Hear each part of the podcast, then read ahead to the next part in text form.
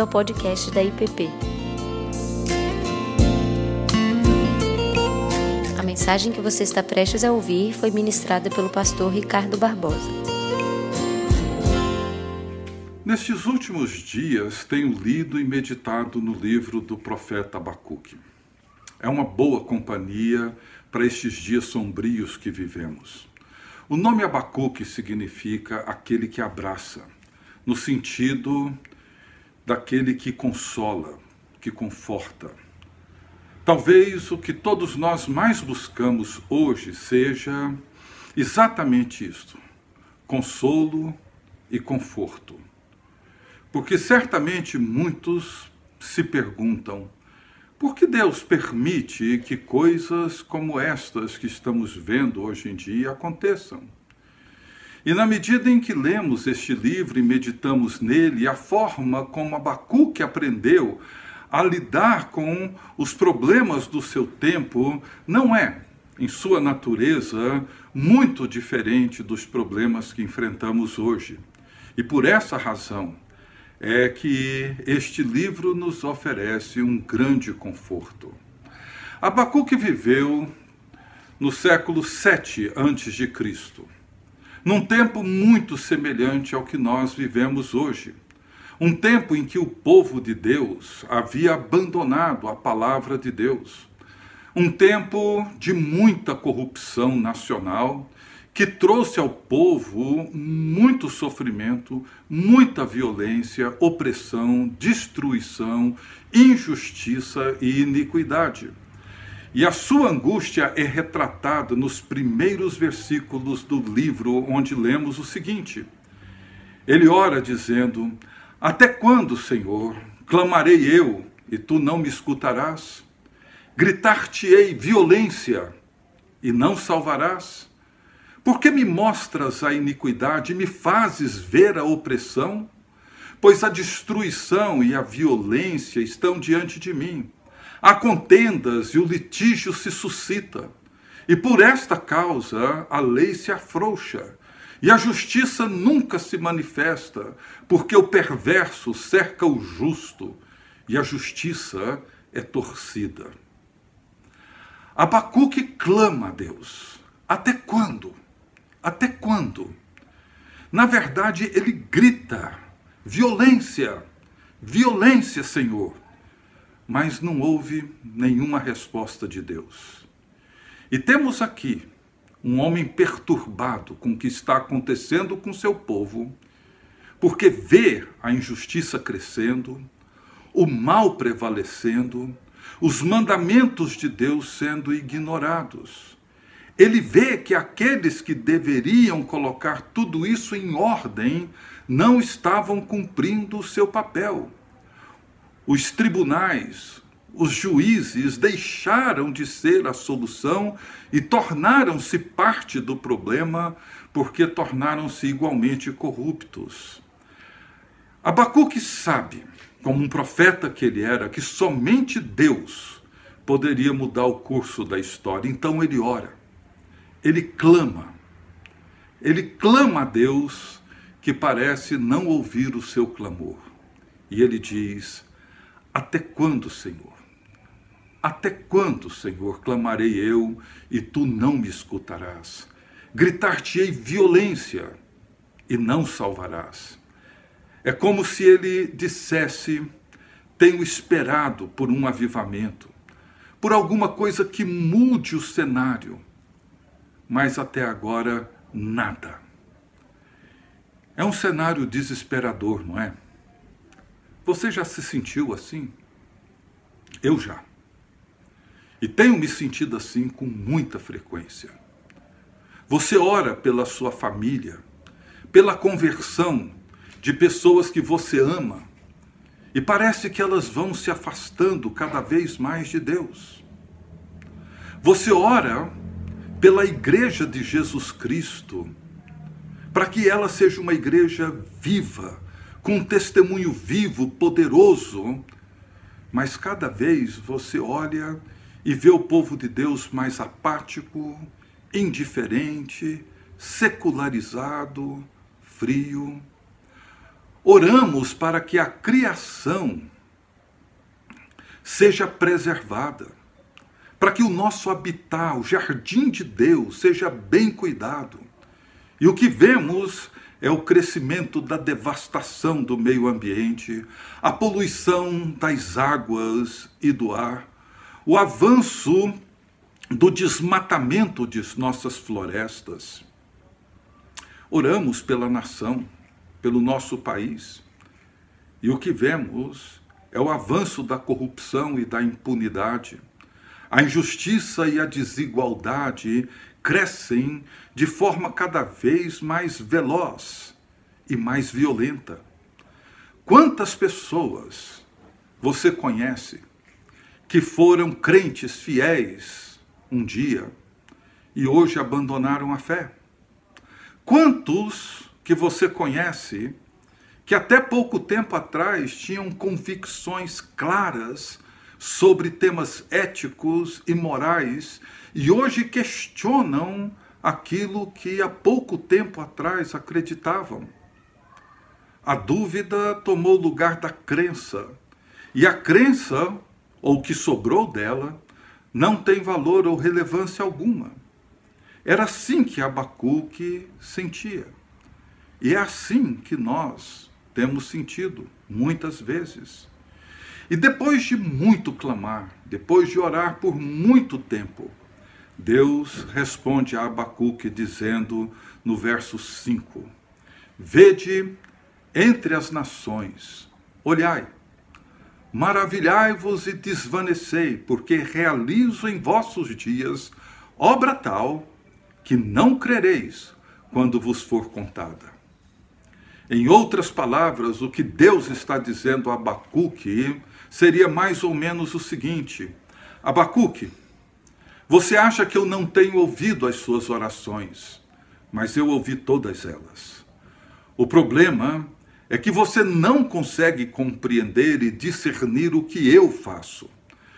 Eu tenho respondido às suas orações e o que eu vou fazer é muito diferente do que você espera que eu faça. É tão diferente que você nem será capaz de reconhecer. Deixa-me te dizer o que eu estou prestes a fazer. E ele segue dizendo nos versos 6 a 11: Pois eis que suscito os caldeus, nação amarga e impetuosa, que marcham pela largura da terra para apoderar-se de moradas que não são suas.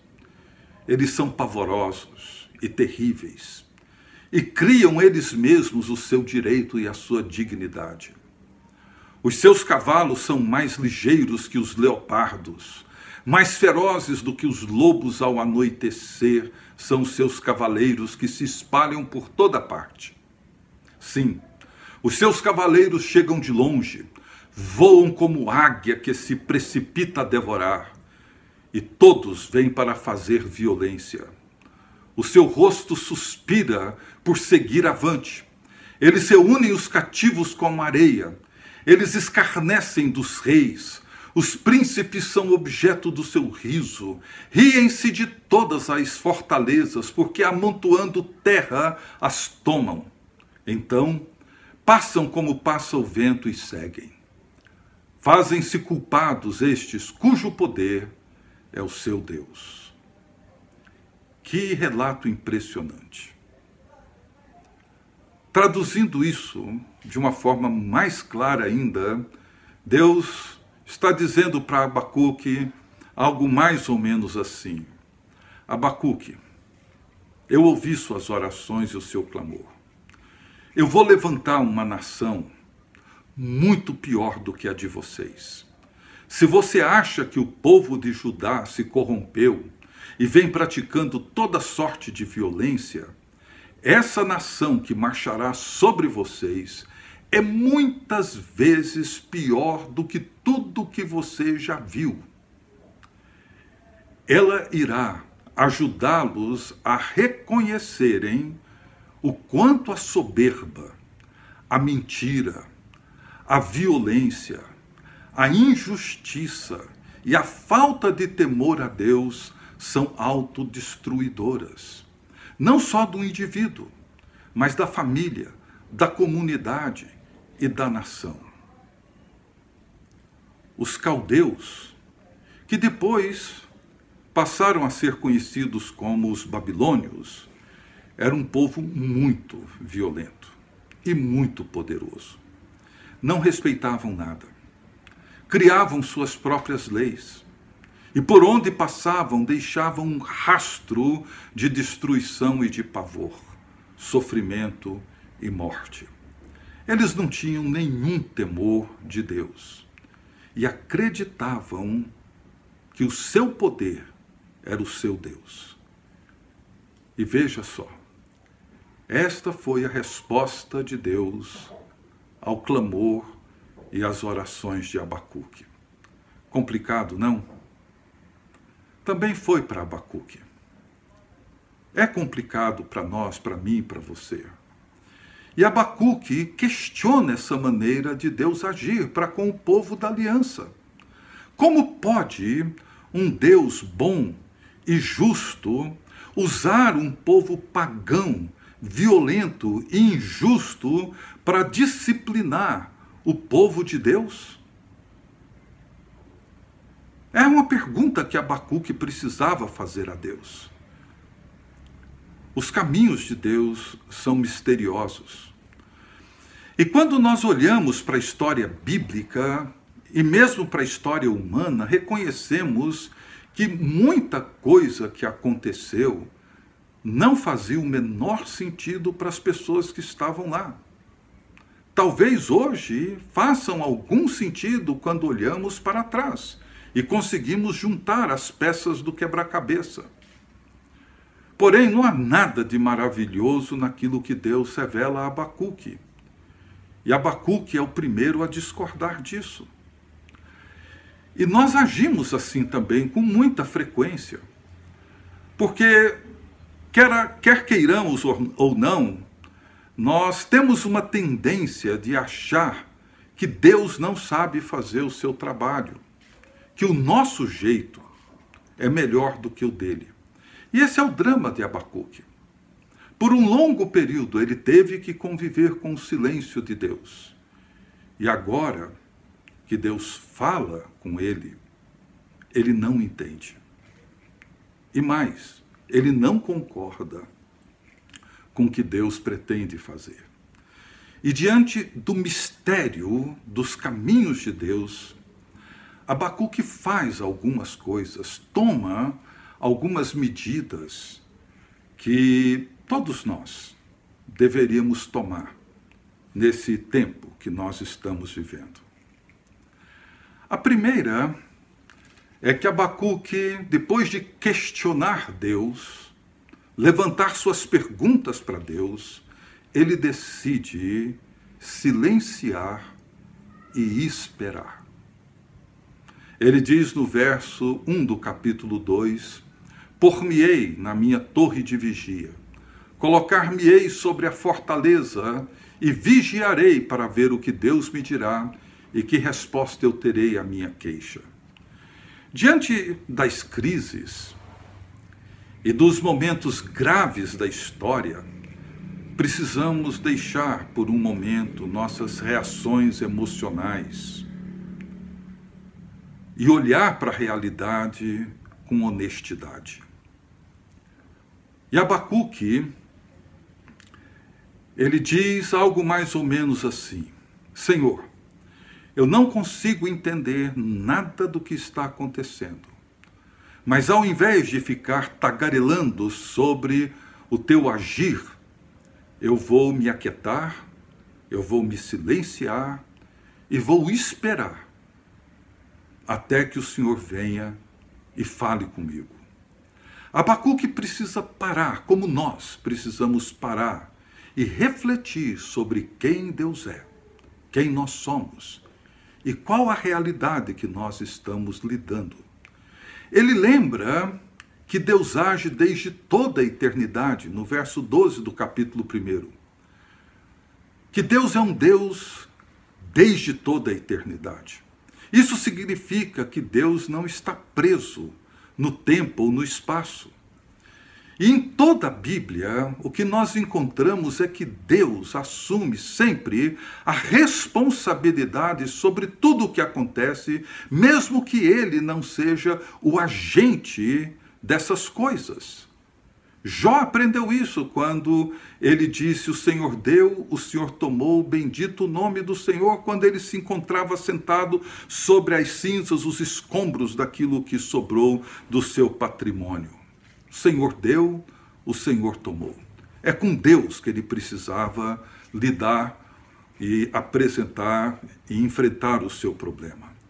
Abacuque sabe, como Jó sabia, como Jeremias sabia e todos os outros profetas sabiam, que Deus é justo, Deus é puro e não tem nenhuma cumplicidade com o mal. No entanto, ele está levantando um povo perverso. E Abacuque e eu também, e acredito que você, não conseguimos entender isso. Deus encontra-se muito acima e muito além da lógica humana. E Abacuque diz assim: Não és tu desde a eternidade, ó Senhor, meu Deus, ó meu santo. Não morreremos. E aqui ele está argumentando como povo de Deus, o povo da aliança. Ó Senhor, para executar juízo puseste aquele povo, tu, ó rocha, o fundaste para servir de disciplina. E quando, e quando ele usa essa expressão Senhor, que é a mesma usada para descrever o eu sou, quando Moisés perguntou o nome de Deus, eu sou o que sou. Ele percebe que o mesmo Deus que libertou o povo do Egito é o Deus que está respondendo agora a sua oração, trazendo de novo a salvação para o seu povo. E depois de um tempo de silêncio em sua torre de vigia, Deus diz a Abacuque: escreve essa visão e escreva de forma clara, legível, visível, de forma que todos possam ler. Isso não vai acontecer agora, mas irá acontecer. E o que salva, o que preserva, o que sustenta um povo é a fé, porque o justo viverá pela sua fé. Essa é a afirmação fundamental que séculos depois, Paulo e muitos séculos depois, Lutero assumiram como fundamento da vida cristã: o justo viverá pela fé. Era isso que Abacuque precisava se aquietar para ouvir. Segundo, um segundo aspecto, uma segunda atitude de Abacuque. Ele inicia o livro orando e clamando a Deus para que Deus faça alguma coisa pelo seu povo diante da iniquidade que ele contemplava. Agora, na sua oração no capítulo 3, ele diz assim: Tenho ouvido, ó Senhor, as tuas declarações e me sinto alarmado. Aviva a tua obra, ó Senhor, no decorrer dos anos, e no decurso dos anos faze-a conhecida. Na tua ira, lembra-te da misericórdia. Duas coisas valem a pena serem destacadas nesse início da oração de Abacuque. A primeira é a forma como ele, da mesma maneira como Jeremias, traz à memória aquilo que pode dar esperança. A oração de Abacuque é uma viagem ao passado, lembrando aquilo que Deus já havia feito no meio do seu povo, numa linguagem poética extraordinária. Lembranças que não poderiam ser questionadas, pois eram testemunhos históricos da ação poderosa de Deus na vida do povo.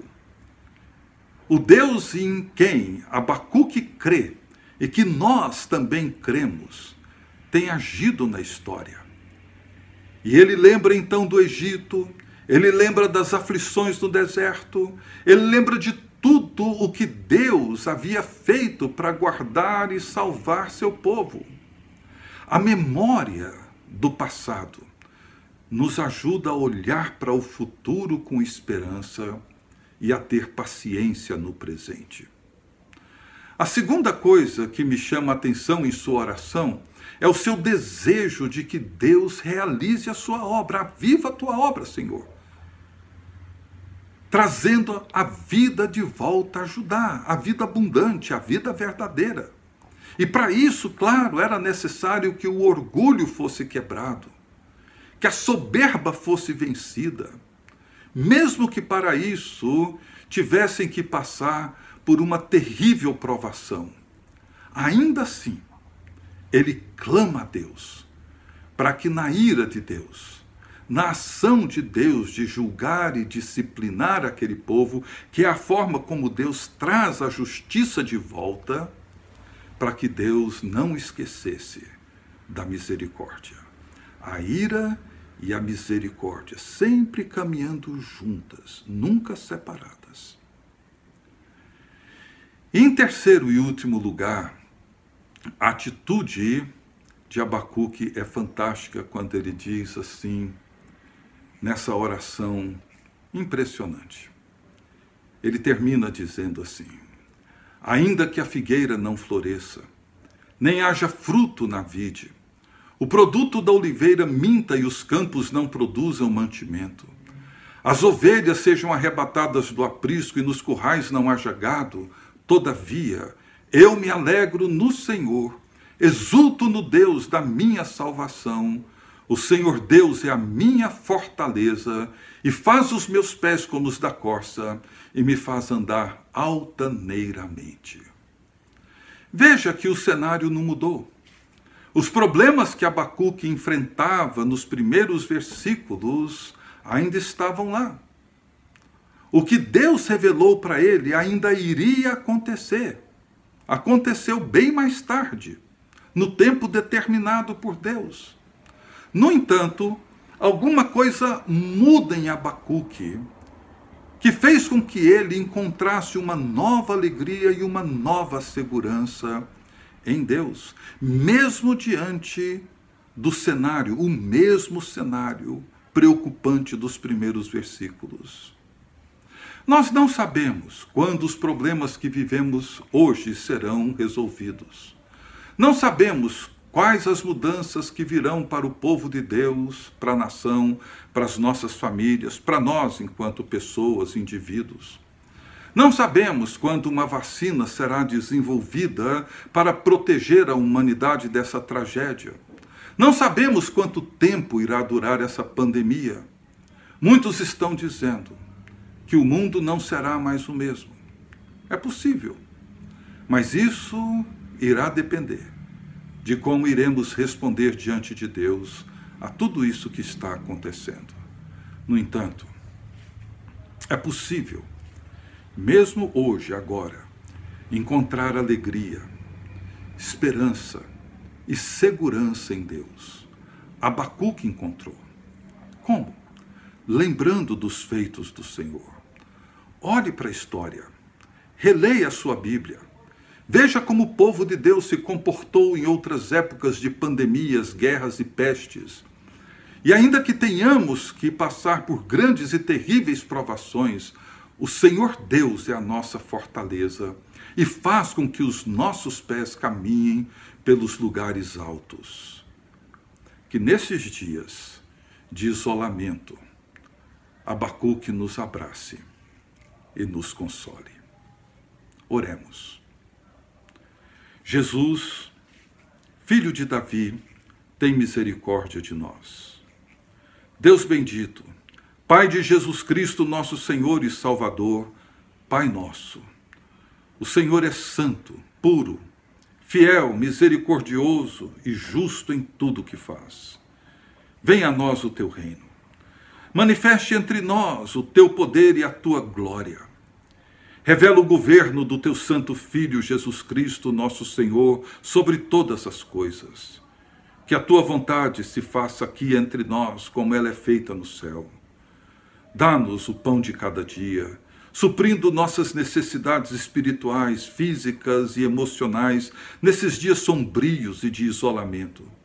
Perdoa-nos do medo paralisante, da falta de confiança em Ti, transforma-nos para que sejamos semelhantes ao Teu Santo Filho. Não nos deixes cair nas ciladas mentirosas do inimigo e livra-nos de todo engano, porque Teu é o reino, é o poder e a glória para todos sempre. Amém. Você acabou de ouvir o podcast da IPP.